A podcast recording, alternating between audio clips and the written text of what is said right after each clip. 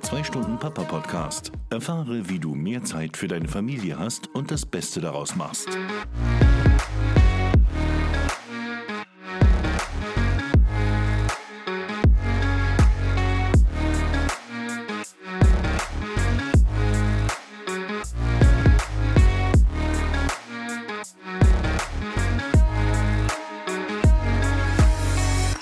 Andreas Lorenz von Papa Online hier und damit herzlich willkommen zu einer neuen Folge des 2 Stunden Papa Podcast. Worum geht es in diesem Podcast? Es geht darum, wie wir als die neue Generation von Vätern unser Leben und unsere Ansprüche an unser Leben hintereinander bekommen. Was meine ich damit? Unsere Generation möchte sich nicht mehr aufs Geldverdienen alleine beschränken. Wir wollen uns zwar persönlich und beruflich weiterentwickeln, aber dabei trotzdem eine wichtige Rolle im Familienleben spielen. Wie das zueinander passt, damit beschäftige ich mich seit fast 15 Jahren in meinem Blog Papa Online und seit über acht Jahren hier in diesem Podcast. Das ist eine lange Zeit und nach so einer langen Zeit wollte ich mal einen Cut machen, um zu schauen, was sich getan hat. Was hat sich bewegt und wo gibt es heute immer noch Probleme dabei, ja Karriere und Familie als Mann unter einen Hut zu bekommen. Dabei habe ich etwas für mich ganz Neues festgestellt. Denn wir sind gar nicht die Pioniergeneration von Vätern, die endlich etwas ändern wollen, die wir dachten, dass wir die sind. Ganz im Gegenteil. Der Umbruch oder die Veränderung, die wir herbeiführen möchten, ist schon seit Jahrzehnten im Gange. Darauf brachte mich Philipp Krüger. Philipp ist Erlebnispädagoge, Diplom-Sozialarbeiter, Sozialpädagoge, hat einen Master in psychosozialer Beratung und Therapie gemacht und schreibt gerade seine Dissertation über Väter und ihre Rolle bei der Geburt. Dabei hat sich Philipp auch eingehend mit Vätern beschäftigt und herausgefunden, dass es tatsächlich eine relativ gute Studienlage gibt, die in den letzten 20 bis 30 Jahren auch schon Entwicklung hin zu einer sogenannten neuen Väterlichkeit, engagierte Väterlichkeit, involvierte Väterlichkeit. Damit wir heute darüber sprechen können, wie der Vater von heute und die moderne Familie aussieht, haben Generationen von Männern vor uns die wirkliche Pionierarbeit erledigen müssen. Und das waren teilweise richtig dicke Bretter, die gebohrt werden mussten.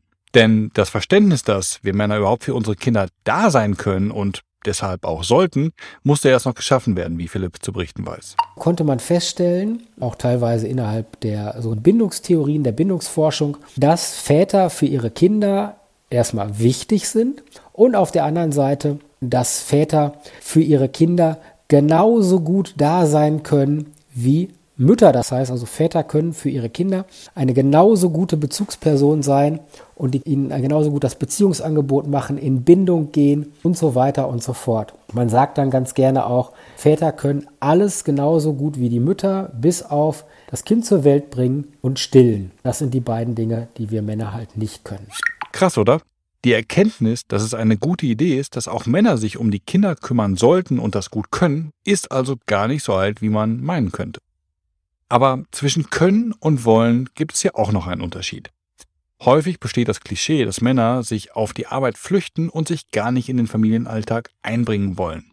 Wie ist es also um die Motivation von Männern bestellt? Hören wir hierzu noch einmal Philipp. Ja, sie wollen das auch und sie wollen sich mehr einbringen, sie wollen mehr Zeit mit ihren Kindern auch verbringen, geraten dann doch immer wieder in diese Situation, dass es beruflich nicht funktioniert sich mehr Zeit dafür zu nehmen. Früher sprachen wir von den sogenannten abwesenden Vätern. So geht man da jetzt aktuell nicht mehr dran. Also man sieht es nicht mehr so, dass es abwesende Väter sind. Aber wenn man es sich so ganz genau anguckt, dann schaut es ein bisschen so aus, wie man hat der ganzen Situation bloß einen neuen Anstrich verpasst. Männer sind nach wie vor sehr stark beruflich involviert. Es wird von ihnen erwartet, sie gehen äh, Vollzeit arbeiten, äh, sorgen für das in Anführungsstrichen Familieneinkommen, sind dann halt am Wochenende verstärkt da oder in den Abendstunden, bekommen dann vom ganzen Tagesverlauf relativ wenig mit. Okay, das kennen, glaube ich, viele berufstätige Väter, dass sie im Job stehen und daher in der Woche wenig Zeit haben, um sich um die Kinder und den Haushalt zu kümmern. Und ich denke, diese Situation ist auch einer der Gründe, warum sich in den letzten Jahrzehnten vergleichsweise wenig spürbar bewegt hat. Darüber habe ich auch mit Fabian Söthoff gesprochen. Er ist selbst Papa bloggt auf newkidandtheblog.de über Väter und Vereinbarkeit und hat gerade ein Buch veröffentlicht. Es heißt Väter können das auch und trägt den vielversprechenden Untertitel Es ist Zeit, Familie endlich gleichberechtigt zu leben. In dem Buch stellt sich Fabian Fragen wie Was macht einen guten Vater aus? Wie schafft man Familie, ohne sich beruflich zu zerreißen? Und warum ist gleichberechtigt im Alltag so schwer? Also ein perfekter Gesprächspartner für unser Thema heute. Und hören wir doch mal rein, was Fabian zu sagen hat. Die größten Herausforderungen für Männer, Familie und Beruf heute unter einen Hut zu bekommen, ist das äh, Aufbegehren äh, gegen äh, Rollenbilder, überholt gehörte Rollenbilder, die sie in sich drin tragen durch die Sozialisation, die in ihrer Familie rund um sie herum täglich auf sie einprasseln, bewusst oder unbewusst, und äh, die auch äh, auf der Arbeit, äh, also in der Wirtschaft und auch in der Gesellschaft äh, sehr weit, zu weit verbreitet sind. Wir müssen also das Selbstverständnis unserer Rolle ändern. Und das ist leichter gesagt als getan. Denn wir leben ja nicht in unserem eigenen Kosmos. Und das ordnet auch Philipp so ein. Wir haben es mit einer gesamtgesellschaftlichen Situation zu tun, die wir nicht aus dieser Familiensituation junge Eltern herauslösen können, sondern wir müssen es gesamtgesellschaftlich betrachten. Aber was heißt das konkret? Philipp führt das so aus. Die Erwartung an, ein, an die Normalbiografie ist die Normalbiografie der Erwerbsarbeit. Es wird erwartet, dass alle Menschen voll erwerbsfähig am Leben teilnehmen. Das wird grundsätzlich erstmal von, von Männern wie von Frauen und allen anderen auch erwartet. Das, also das zeigen auch die Zahlen. Es gibt da Studien, äh, die sehr deutlich zeigen, dass kinderlose Erwachsene Menschen, also Menschen, die keine Kinder haben und erwachsen sind, zu einem sehr, sehr großen Prozentsatz in Vollzeiterwerbsbeschäftigung sind. Es ist also eine normale Erwartung innerhalb der Gesellschaft, dass jeder Vollzeit arbeiten geht. Männer wie Frauen. So weit, so modern.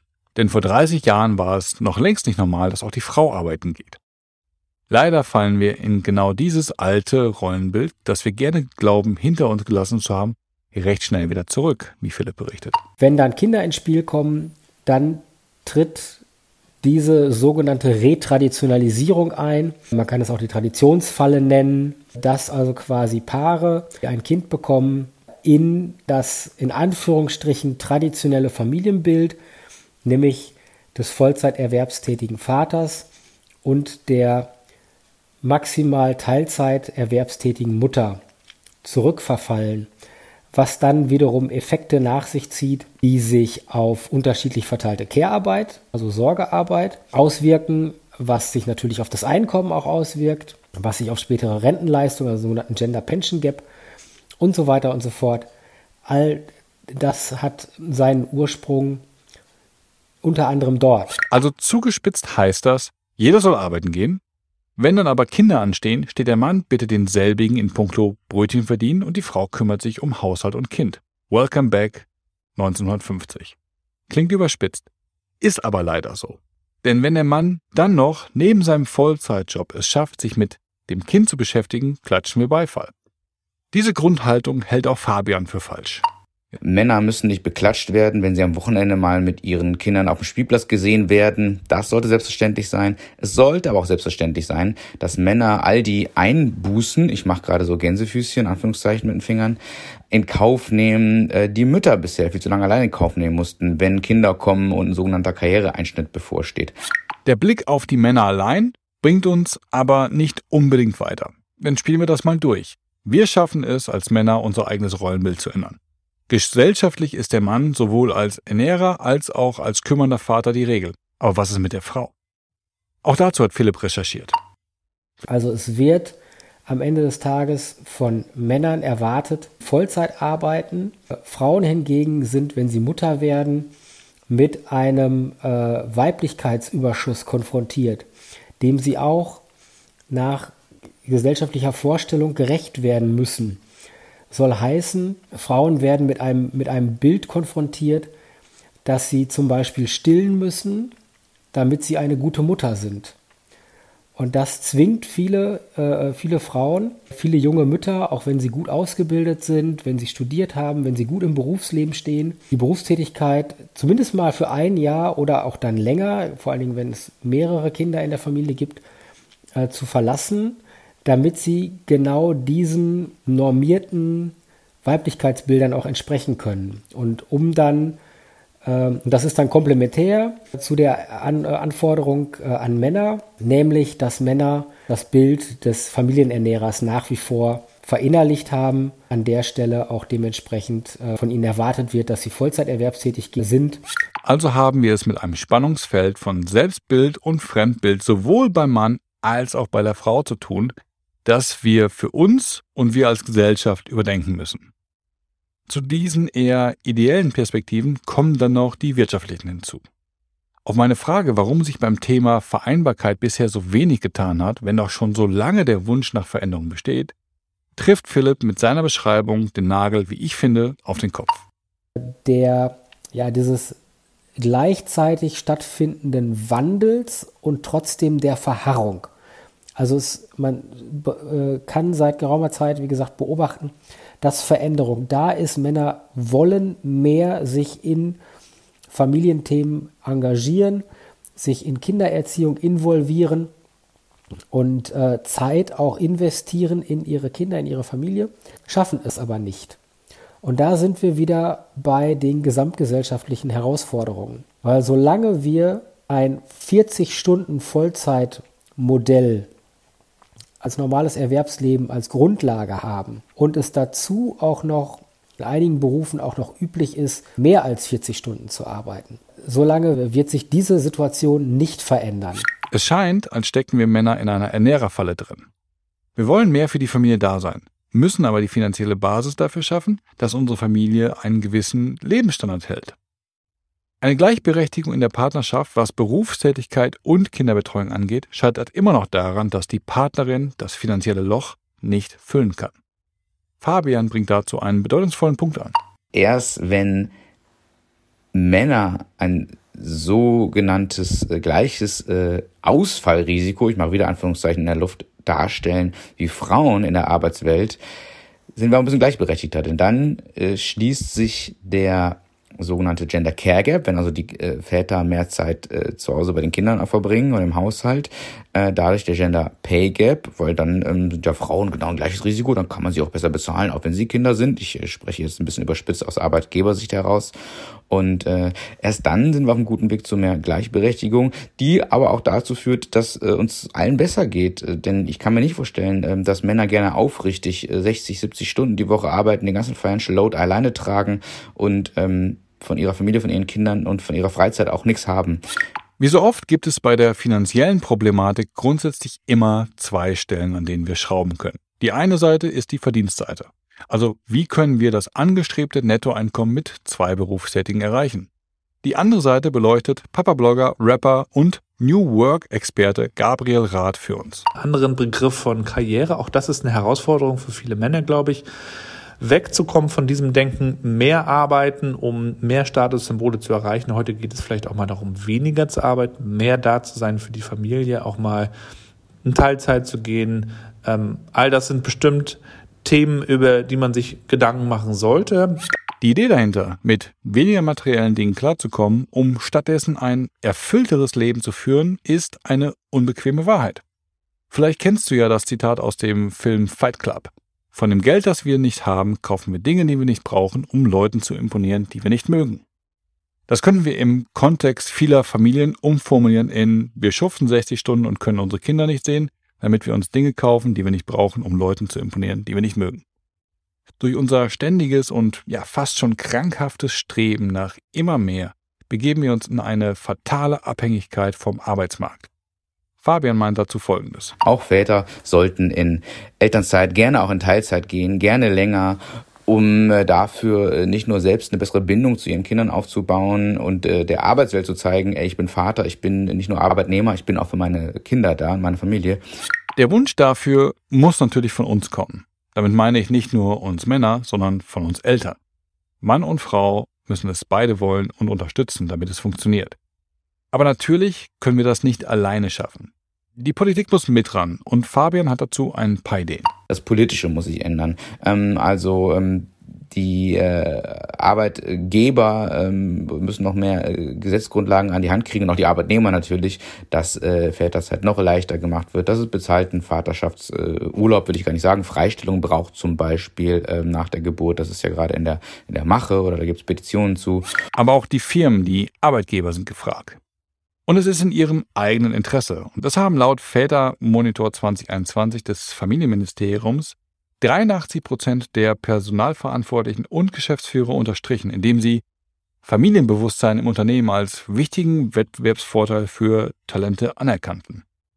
Und das ist auch Teil einer Forderung von Philipp. Es muss auch im beruflichen Umfeld anerkannt und normal sein, dass äh, Familienväter zum Beispiel nicht in Vollzeit tätig sind oder dass sie mittags halt die Firma verlassen und nach Hause gehen. Das ist natürlich an vielen Stellen einfach nicht vorgesehen, aber das müsste sich an der Stelle verändern, damit es äh, Männer auch motiviert, dort äh, mehr Familienverantwortung zu übernehmen. Weil am Ende des Tages entscheiden doch viele Familien solche Themen über den Geldbeutel. Und äh, solange wir einen Gender Pay Gap haben, der Frauen auch bei gleicher Qualifikation teilweise benachteiligt und sie monetär schlechter stellt. Solange haben wir diese sogenannte gläserne Decke. Heißt am Ende des Tages der Schlüssel für eine nachhaltige Veränderung Motivation? Brauchen wir nicht alle eine neue, bessere Motivation, um den Sprung endlich zu schaffen? Motivation in Unternehmen, Eltern als wichtige Talente anzuerkennen und sie als diese, also Talente und Eltern, zu unterstützen und zu fördern. Und zwar ganz gleich, ob Mann oder Frau. Motivation von Männern und Frauen, Karriere neu zu denken, wie Gabriel vorhin meinte. Und vielleicht kommt das auch erst mit einem gewissen Alter. Ich kenne es von mir, dass mein Bewusstsein sich dafür erst ändern musste. Und Gabriel ging es ganz ähnlich. Für mich ist ganz klar Family First. Das habe ich aber auch in meiner Laufbahn lernen müssen weil ich natürlich auch eine Zeit lang das nicht gemacht habe. Ich habe bei einem Startup mal gearbeitet in Rostock und habe so viel gearbeitet, dass meine Frau mir zu Recht aufs Dach gestiegen ist. Motivation aber auch für Männer und Frauen, sich zu Hause zu engagieren, für die Familie da zu sein und sich um die Kinder zu kümmern. Und dabei hat Philipp noch eine ziemlich große Baustelle ausgemacht. Solange Sorgearbeit, und da ist es egal, ob es sich um Sorge für die eigenen Kinder, um Sorge für ältere äh, äh, Menschen, die eigenen Eltern vielleicht oder Schwiegereltern oder wie auch immer, äh, oder zu pflegende, andere zu pflegende Angehörige, solange diese Zeiten nicht gesellschaftlich besser akzeptiert werden und damit kann man tatsächlich auch meinen, zum Beispiel entlohnt werden oder es äh, andere monetäre Leistungen dafür gibt. Solange wird sich an der Stellschraube wahrscheinlich wenig verändern lassen biegen wir auf die Zielgerade dieser Podcast-Folge ein und sprechen darüber, wie sich diese Herausforderungen auf unser Leben konkret auswirken. Ein Gedanke drängt sich mir nämlich auf. Wenn wir als Familie gleichberechtigt unsere Berufsziele und unser Familienleben geregelt bekommen, müssen wir unser Leben gemeinsamer planen. Dazu berichtet auch Gabriel aus seinem Alltag und das finde ich äußerst interessant. Große Herausforderungen bei dem Thema Vereinbarkeit sind für mich natürlich auch die, ähm, die Art, wie, wie man in der Partnerschaft zusammenarbeitet und ganz bewusst auch zusammenarbeitet. Ich glaube, man muss wirklich agil zusammenarbeiten. Meine Frau und ich versuchen das, indem wir ja, uns wirklich unsere Kalender anschauen, übereinander legen, indem wir auch schauen, was verbraucht wie viel Energie ich habe ja einen Podcast, den New Work Chat Podcast, und da habe ich auch gelernt von meinen Gästen unter anderem, dass es darum geht, die Energie zu managen. Und darüber muss man mit seinem Partner, seiner Partnerin im Austausch sein. Und das vielleicht noch der letzte Aspekt, ganz wichtig, auch der Austausch mit anderen Vätern, sich ein bisschen zu öffnen. Auch das fällt, glaube ich, vielen Männern schwer und mir auch, ähm, zu sagen, Mensch, das ist echt heavy, da brauche ich mal deine Perspektive und deine Erfahrung. Und in dem Austausch mit Männern kann man, glaube ich, sehr viel mit und voneinander lernen. Und insofern ist das auch hier eine, eine gute Möglichkeit dafür. Ein Wort, das im Zuge der Vereinbarkeitsdiskussion oft benutzt wird, ist Work-Life-Balance. Und dass es hier viele grundsätzliche Missverständnisse gibt, das haben wir in Folge 15 bereits besprochen und ich verlinke dir diese Folge nochmal in den Show Notes. Was aber wirklich wichtig ist, Work-Life-Balance kannst du nur individuell für dich erreichen.